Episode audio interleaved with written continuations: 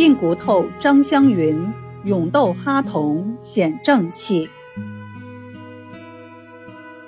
张湘云不仅一名盛传，他与英籍犹太人哈同较量的故事也蜚声沪上，写进了旧上海的故事，成为五六十年代中小学生爱国主义教育的素材。一九零四年。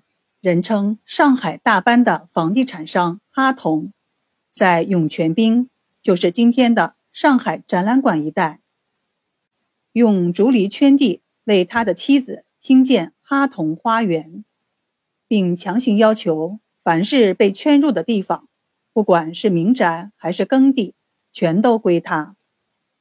如若不从，便以断水、阻塞出路等恶劣手段相逼。那时的哈同权势大的不得了，上海滩的大亨、巡捕等见到他都得买账。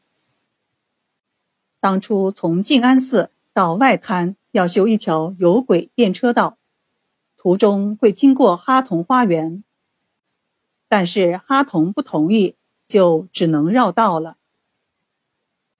面对哈同的霸道，弱势的百姓只能忍气吞声。张湘云的五世祖坟也在哈同花园，哈同把他视为眼中钉、肉中刺，但他知道张湘云性格孤傲，富贵不能淫，就想出了一个办法，用黄金地段的一处房产进行置换，另外再加十万银元。哈同不愿贸然登门，便让好友朱宝三当说客。朱宝三是上海商务总会协理、金融大亨，他与张湘云关系融洽，便一口答应了。第二天，张湘云正在接诊，朱宝三不期而至。他将哈同想买下张氏墓地的意愿和交换条件一一陈说，并一再解释。张湘云说道：“不要说是十万大洋。”就是摘下天上的星星，我也不卖。那是祖坟啊！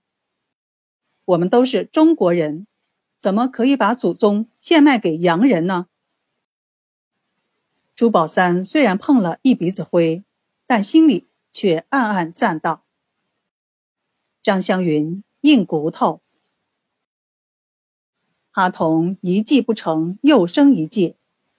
他让社会上的一些地痞流氓装作病人去张湘云的诊所捣乱，当然也都无功而返。